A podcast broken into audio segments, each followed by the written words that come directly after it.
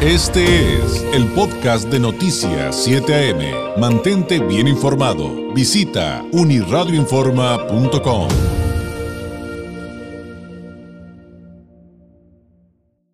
El martes 28 de junio del 2022 eh, se conmemorará el Día Internacional del Orgullo LGBTIQ+, eh, pero usted también ya lo sabe, hay pues esta dedicatoria de que todo este mes pues sea, sea con esta temática. Y, y si bien de repente pues por ahí se vienen los, los este, las promociones para Em, este, este grupo poblacional de, empresas que no se acuerdan de ellos más que cuando puedan hacer oferta, eh, no sería lo importante a, resaltar. Lo importante es qué está pasando realmente con esta comunidad. ¿Ha, habido avances, por ejemplo, en materia de la lucha contra la discriminación? discriminación? Y además, se vale preguntar, ¿eh? aquí lo, lo malo es no educarnos como deberíamos. Eh, si usted no sabe qué es eso del mes del orgullo, qué significa, preguntemos, preguntemos aprendamos, eduquémonos, no, eduquémonos todos respecto a estos temas que tienen que ver eh, con eh, eliminar la discriminación en, todos los sentidos en, nuestra sociedad, en nuestra comunidad y, bueno, también en el mundo. Para hablar acerca de, de este tema, le agradezco enormemente al psicólogo César Espinosa, director de COCUT LGBTI Asociación Civil, nos tome eh, la llamada. César, muy buenos días. Muy buenos días a ti, muchas gracias por la invitación y muchas gracias a su audiencia.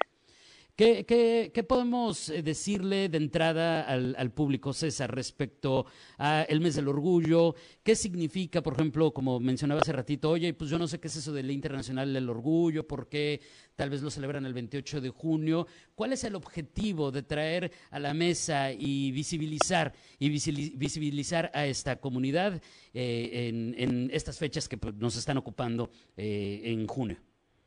Claro que sí, pues la celebración así que todo el mes obedece a todas las manifestaciones que se han dado a lo largo de la historia para el reconocimiento de nuestros derechos humanos. Entonces, este es un mes donde se organizan pláticas, eh, talleres, eh, muchas ahora sí que entrenamientos, actividades que buscan visibilizar de una manera digna también, porque muchas veces en medios de, de comunicación de allá de los años 80, 90 se nos visibilizaba, pero a través de estereotipos muy erróneos y ofensivos. Entonces, actualmente mucha de la labor es visibilizar nuestras realidades, visibilizar que ha, habido un progreso en cuanto a derechos humanos, pero que también sigue existiendo una necesidad en que se avance en legislar a favor de esta de estas cuestiones. Entonces, sí, todo el mes se dedica precisamente a seguir visibilizando que, si bien hemos avanzado, aún hay tarea pendiente.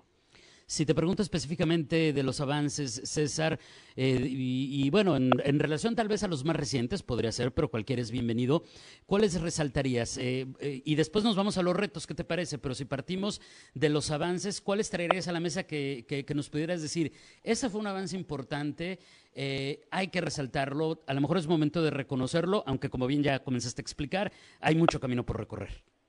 Claro, pues eh, de entrada apenas el, el, año pasado, justamente un 16 de junio, se aprobó el matrimonio igualitario en el Estado. Estamos hablando de que eh, muchos otros eh, estados y municipios de, México lo hicieron allá desde el 2012. Entonces estamos hablando de que nosotros tardamos bastante tiempo en apenas reconocerlo el año pasado.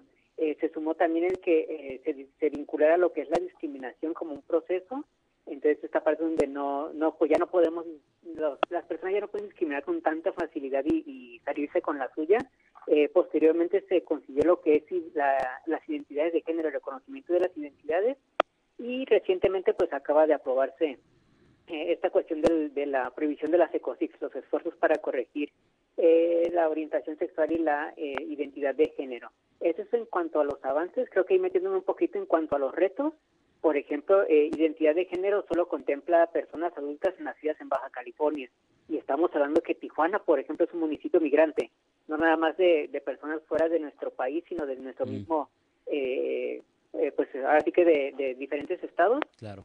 Entonces, ninguna de estas personas pueden hacer esta modificación en sus actas y también pues se está excluyendo a las identidades trans, que es una realidad que, que han existido las infancias, entonces las infancias no pueden acceder a este reconocimiento y en cuanto a las ECOSIC, pues ha sido un, tema polémico recientemente, que si bien se aprobó, existen como vacíos todavía legales en esta reforma con las observaciones de la, de la gobernadora. Entonces sí se va a buscar que precisamente sean mayores las las provisiones de este tipo de servicios. Entonces, esos serían como a grandes rasgos algunos de los avances y dos de los desafíos que aún están pendientes, pero pues como bien lo mencionabas, existen todavía más.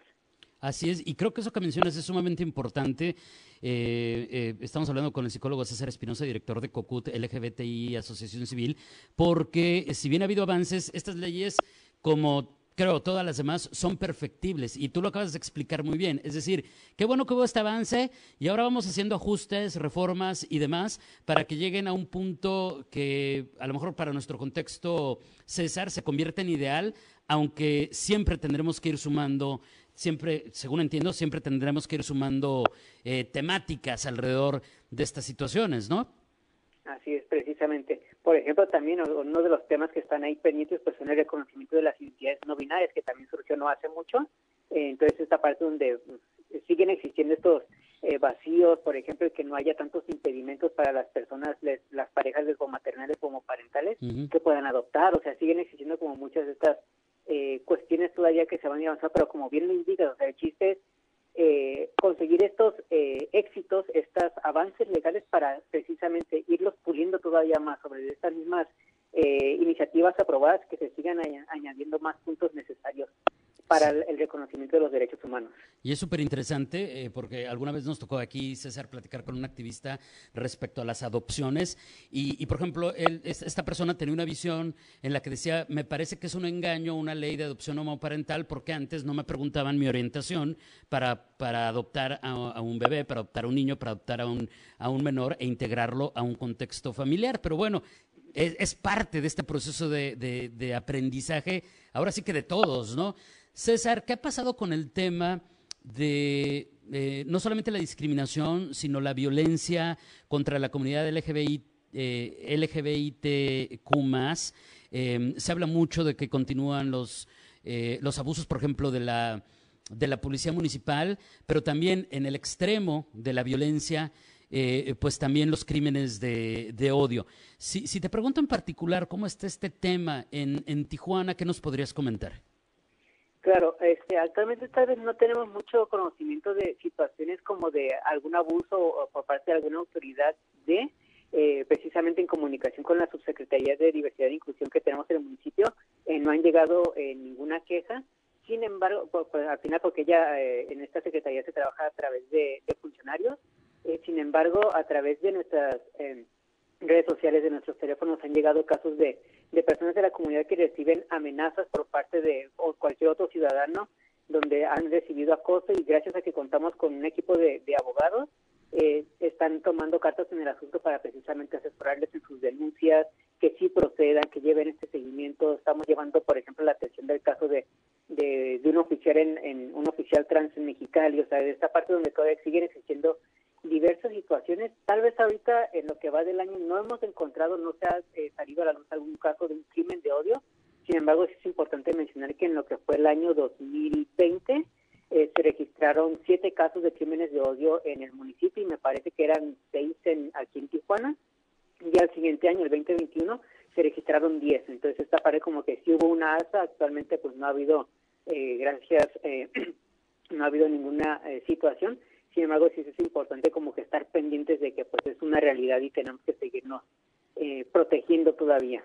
Claro. Y en ese histórico que nos comenta César, eh, ¿qué nos puedes decir del Poder Judicial? Es decir, se, en este histórico que nos comentas, los crímenes de odio que, que se cometieron en su momento, eh, ¿tuvieron la atención debida por el Poder Judicial? ¿Se logró eh, se lograron avances en las investigaciones, también históricamente con la comunidad LGBT hemos hablado mucho de esa parte, ¿no? De la impunidad, no dan con los, no dan con los responsables. Claro, históricamente hablando, pero en estos que nos comentas, ¿ha habido algún cambio eh, o, cómo, o cómo estamos? No, lamentablemente sigue estando ese, ese vacío donde no ha habido eh, respuesta a, estos casos. uno de los icónicos de precisamente de los años pasados fue el de los, las transactivistas eh, Janine Huerta aquí en, Tijuana y aquí todavía se en Ensenada, si no me equivoco. Entonces esta parte donde incluso no hay resolución todavía, no se sabe quiénes fueron los los culpables de, incluso han sido casos que ya han quedado pues en el olvido. Está el caso de la desaparición de la pareja eh, Tere y Nora aquí en, Tijuana, donde su mamá todavía la sigue buscando y pues aún no hay eh, respuesta por parte de las autoridades. Entonces sí sigue existiendo este vacío donde no hay una resolución de los de los casos.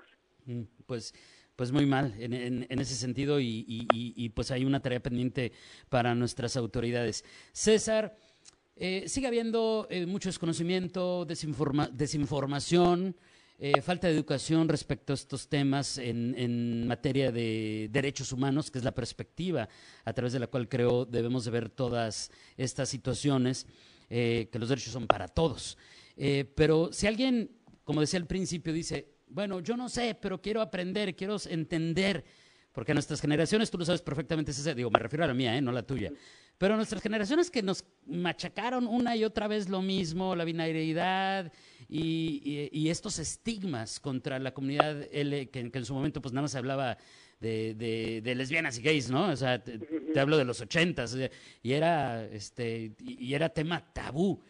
Em, hemos avanzado mucho, pero todavía hay muchas personas que, les cuesta mucho trabajo entender. ¿Qué les recomendarías? ¿A dónde pueden acercarse?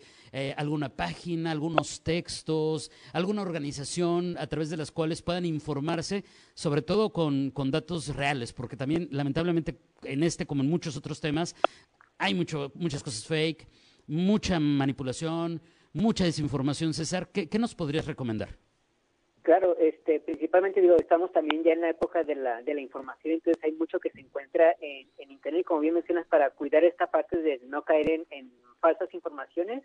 Eh, algo que tiene muy rico eh, Tijuana es que hay muchas asociaciones que han surgido precisamente el reconocimiento de los derechos humanos, o sea, no nada más estamos nosotros como CUCUD, está eh, la Unión Trans, está Centro de Servicios SER, la Baja Trans, o sea, hay diversas asociaciones LGBT que han surgido a las que pueden encontrar en redes sociales para precisamente muchas veces solicitar este tipo de pláticas donde llevemos la información de cuáles son las identidades, cuáles son las orientaciones que existen, eh, qué son los derechos humanos, o sea, toda esta parte desde la lucha y el avance que ha surgido, desde esa puede ser una recomendación que hay. Actualmente pues ya contamos con, con una Secretaría de, Inclusión y precisamente el, pasado 25 de, mayo se instauró en el calendario cívico de nuestro municipio el, el día pues municipal contra la LGBTI fobia, o esta parte donde incluso ya el municipio cada año en esa en el marco del 17 de mayo va a realizar programas eh, educativos de sensibilización para entonces esta parte donde ya va a ser como más al alcance este tipo de información. Eh, sí va a ser importante que van a seguir existiendo personas que tal vez no se quieran sensibilizar en el tema y, no quieren saber nada y se respeta. Eh, sin embargo, algo que sí vamos a hacer y vamos a estar luchando por es que los derechos humanos eh, no se debaten, no se someten a, votaciones o encuestas, sino que son cosas que se les deben de reconocer a todas las personas independientemente de sus orientaciones o géneros. Entonces, este, pues va a ser una parte del, del, de cómo puede informarse la, la población. Y esto, como ahorita, pues es tal vez el mes del, del orgullo y está más palpable y cercana a la información, pero esto es, esto es algo que continúa a lo largo de todos los años, las prácticas se pueden otorgar en que se requiera, o sea, es esta parte donde eh, la, la cuestión de la información es algo continuo, no nada más en el mes del orgullo. Claro, y dijiste algo creo muy importante, los derechos humanos no se consultan. Eso es también clave entenderlo. César, te agradezco enormemente que nos hayas eh, tomado la llamada, que platicaras con nosotros. ¿Algún mensaje final, algo para cerrar uh, esta entrevista, César?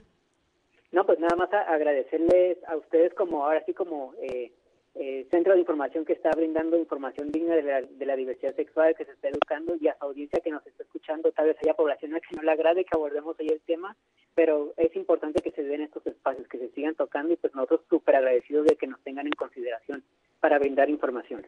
Al contrario, César, gracias por participar. Que tengas un excelente fin de semana. Muy buenos días. Buen día. Es César Espinosa, psicólogo, director de COCUT LGBTI Asociación Civil, platicándonos de este mes del orgullo. Este fue el podcast de Noticias 7am. Mantente bien informado. Visita unirradioinforma.com.